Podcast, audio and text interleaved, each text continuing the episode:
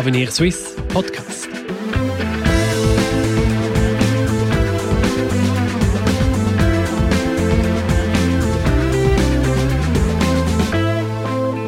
Wir sollten wirklich eine Privatisierung in eine Richtung gehen, dass die Postfinance ausgegliedert wird und privatisiert und da muss sie sich am Markt behaupten. Nur privatisieren, glaube ich, ist nicht der richtige Weg. Wie weiter mit der Postfinance? Dieser Frage widmen wir uns heute im Podcast von Avenir Suisse, der liberalen Denkfabrik der Schweiz. Ich bin Nico Leuenberger. Herzlich willkommen. Der Postfinance brechen in ihrem Kerngeschäft die Erträge weg und die lukrative Vergabe von Krediten und Hypotheken bleibt ihr aus politischen Gründen verwehrt. Ein möglicher Befreiungsschlag? Die Privatisierung. Darüber spreche ich heute mit Samuel Rutz und Christian Jag. Samuel Rutz, Sie sind Adjunct Fellow bei Avenir Suisse und Experte für Privatisierung, Wettbewerbs- und Regulierungsfragen. Mhm. Guten Tag. Christian Jag, Sie sind Managing Partner beim Beratungsunternehmen Swiss Economics. Sie kennen die Post von innen. Sie waren dort Regulierungsökonom. Sie beraten Unternehmen in Regulierungsfragen. Genau, guten Tag. Samuel Rutz, zuletzt hat man von der Postfinance gehört, als die Staatsgarantie Anfang September wegfiel. Was bedeutet das für die Postfinance?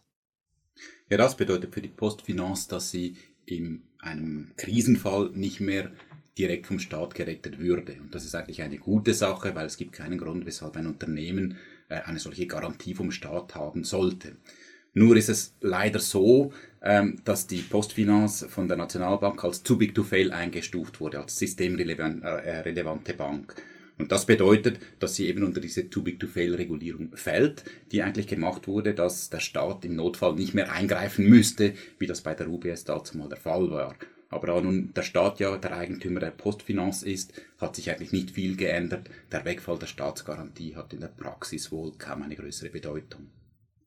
Dass der Bund weiterhin Eigner ist der Postfinance, das schränkt die Postfinance ja stark ein, weil sie ist von der Politik kontrolliert. Und die Politik, die verbietet ihr unter anderem Kredite und Hypotheken zu vergeben. Was bedeutet das?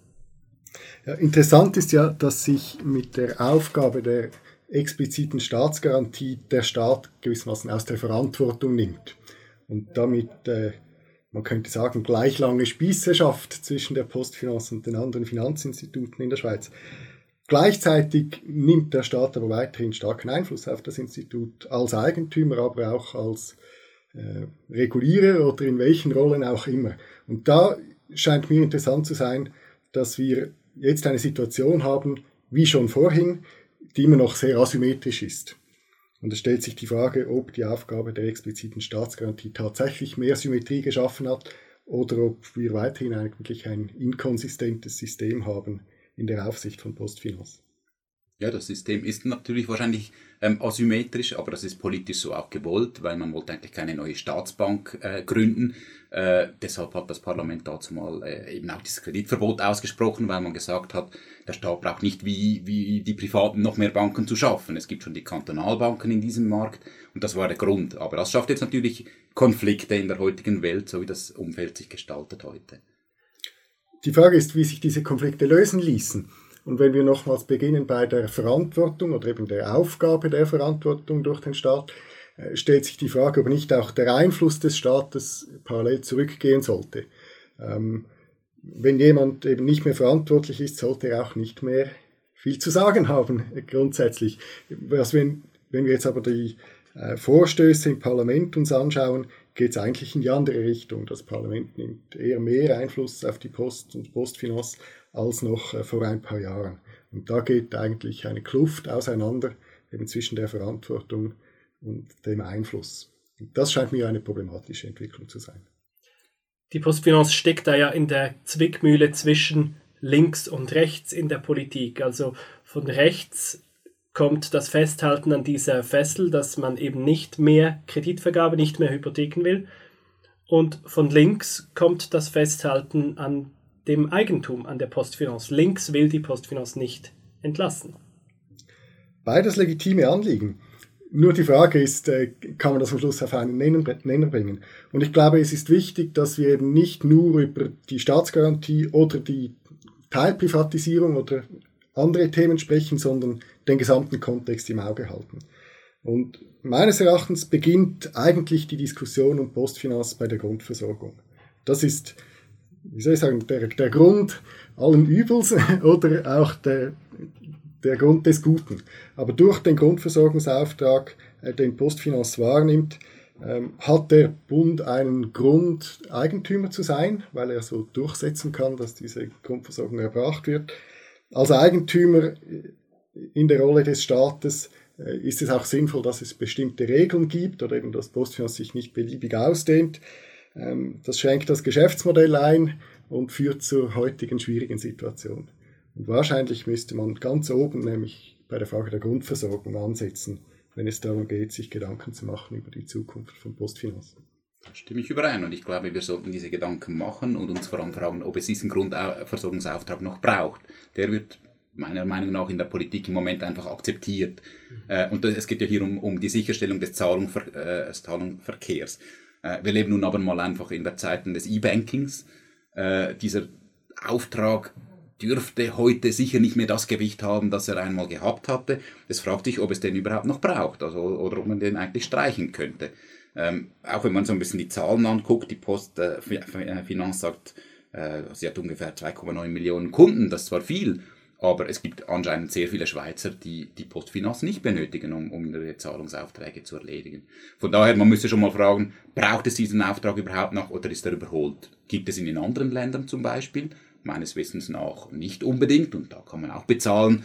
Ähm, das könnte man sehr einfach lösen, dieses Problem, indem man ihn einfach streichen würde, nämlich. Mhm. Ja, der Grundversorgungsauftrag hat ja zwei Aspekte. Das eine ist der Barzahlungsverkehr, also der Zugang im Wesentlichen zu einer Poststelle. Ähm, den brauche ich heute nicht mehr. Du hast das Stichwort E-Banking genannt. Äh, wir können heute Einzahlungen machen, auch ohne äh, auf eine Poststelle zu gehen. Das andere ist die Pflicht, ein Konto zu führen. Und da kann man sich auch fragen, ja, gibt es zu wenige Konten, wenn Postfinanz diese Pflicht äh, nicht hätte? Und ich sehe es auch wie du, ähm, man könnte diese Verpflichtung eigentlich abschaffen. Interessanterweise ist aber die Politik ganz anderer Meinung. Äh, Gerade vor kurzem hat der Nationalrat eine Motion der Außenpolitischen Kommission angenommen, äh, die fordert, dass Postfinanz verpflichtet werden soll, auch Auslandschweizern ein Konto anzubieten. Das heißt, der politische Trend geht genau in die andere Richtung als das, was wir heute an diesem Tisch meinen. Hm. Und lustig ist ja auch noch in dem Zusammenhang, oder? Ich meine, es ist eine sehr teure Lösung, eine Postfinanz zu unterhalten, um jedem den Zugang zu einem Konto zu ermöglichen. Äh, man könnte einfach das irgendwo ins Gesetz schreiben und, und, andere Banken dazu verpflichten oder so. Also wie das müsse man nicht diesen ganzen Apparat eigentlich äh, aufrechterhalten. Also das braucht es nicht. Die Frage ist, worin die Kosten tatsächlich bestehen. Also Postfinanz ist ein Unternehmen heute, das noch Gewinn erwirtschaftet, insofern der, der Gesellschaft nicht zur Last, zur Last fällt. Ähm, aber natürlich gibt es Kosten ähm, dieser heutigen Situation. Die Kosten bestehen darin, dass Postfinanz durch den eingeschränkten Zweck zunehmend in risikoreichere äh, Tätigkeiten gezwungen wird. Äh, und das schafft Risiken für den Eigentümer. Der Eigentümer ist nicht irgendein ein abstrakter Apparat, sondern das sind wir als Steuerzahler in der Schweiz. Sie haben den Gewinn erwähnt. Die Postfinance hat im ersten Halbjahr dieses Jahres 392 Millionen Franken gemacht, die Postgruppe insgesamt 394 Millionen. Also fast der gesamte Gewinn der Post kommt von Postfinance. Daher kann die Post überleben, wenn sie die Postfinance verlieren würde. Das ist ein bisschen eine abstrakte Frage. Natürlich trägt Postfinance einen wesentlichen Teil zum Gewinn bei. Andererseits bindet Postfinance auch sehr viel Kapital. Und also ich würde meinen, auch ohne Postfinance ist die Post durchaus überlebensfähig. Sie macht ja einen Gewinn, aber es ist äh, selbstverständlich oder klar, ja, dass Postfinance einen wesentlichen Teil dazu beiträgt. Allerdings gibt es nicht nur eine Verknüpfung beim Gewinn, sondern auch zum Beispiel bei den gemeinsam genutzten Infrastrukturen. Und da stellt sich die Frage, ob es noch sinnvoll ist, dass Postfinanz und die anderen Bereiche der Post unter einem Hut sind, um eben da Synergien zu nutzen in der Infrastruktur. Eine vollständige Loslösung von Postfinanz würde da wahrscheinlich mehr Probleme schaffen als äh, der Verlust des Gewinnbeitrags zum Konzern. Das zeigt sich auch schön, das ist eben genau das Klassische, oder? Man hat irgendwie ein Business, das eigentlich privatwirtschaftlich ist, das noch rendiert zurzeit, Äh, das wird verquickt mit, mit einem, einem anderen Auftrag, nämlich dem Postauftrag, die Briefe zu vertragen und so weiter. Und aus ordnungspolitischer Sicht, denke ich, müsste man das schon, oder wäre es gut, das auseinanderzunehmen und das nicht zu vermischen. Weil es führt auf beide Seiten. Einerseits werden wir mit, mit Gewinnen aus der Privatwirtschaft sozusagen oder aus privatwirtschaftlich organisierten Märkten dann der Grundversorgungsauftrag und so weiter in, der, in dem Postbereich äh, mitfinanziert. Da sagt mein Gegenüber nein, aber zumindest es gibt Verquickungen, die, die nicht irgendwie, die unheilig sind, sagen wir das so. Ja. Also zuerst zur Finanzierung der Grundversorgung, auch der postalische Grundversorgungsauftrag steht für sich allein nicht schlecht da. Es ist heute nicht so, dass Postfinanz den Rest äh, quersubventionieren würde. Und ich stimme dir zu, es wäre sinnvoll, das auseinanderzunehmen. Auf der anderen Seite sehen wir, dass es Synergien gibt. Also haben wir einen Trade-off. Einerseits möchten wir das auseinanderhalten, andererseits spart das Geld, wenn es zusammen ist. Das heißt, als Steuerzahler ist es mir durchaus recht, dass da nicht ähm, zu viel Kosten verursacht werden, wenn es diese Grundversorgungsaufträge gibt. Also es scheint mir rein aus ökonomischer Sicht nicht klar zu sein, ob es jetzt besser ist, das klar zu trennen oder diese Energien zu nutzen und dann halt da ein paar Unsauberkeiten aus ordnungspolitischer Perspektive in Kauf zu nehmen. Also zum Schluss die Frage, wenn wir jetzt plakativ werden, privatisieren die Postfinance ja oder nein, Christian Jag? Ich finde privatisieren ja und zusätzliche Maßnahmen ergreifen. Nur privatisieren, glaube ich, ist nicht der richtige Weg, solange es den Grundversorgungsauftrag gibt. Äh, man müsste über die Grundversorgung diskutieren und im Zusammenhang mit der Privatisierung oder allenfalls Teilprivatisierung vor allem über das Kreditverbot diskutieren. Ja, ich denke schon, das wäre der richtige Weg, und zwar eine volle Privatisierung. Also wenn man heute über Privatisierung spricht, dann heißt das immer äh, im, im, politischen Kontext, äh, der Bund behält mindestens 51 Prozent der Aktien.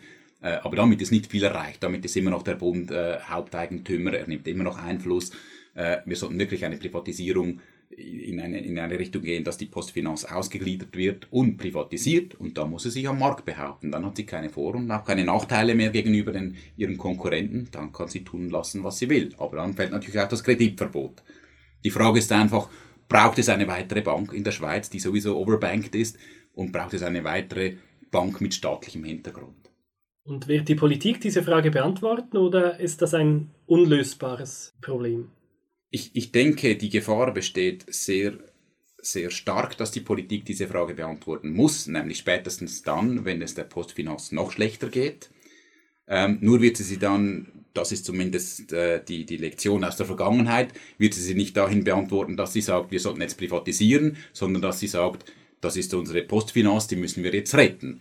Aber eigentlich wäre jetzt der Moment darüber zu sprechen, wo es noch nicht zu spät wäre, eben eine Postfinanz auch zu privatisieren, wo sie noch gut geht.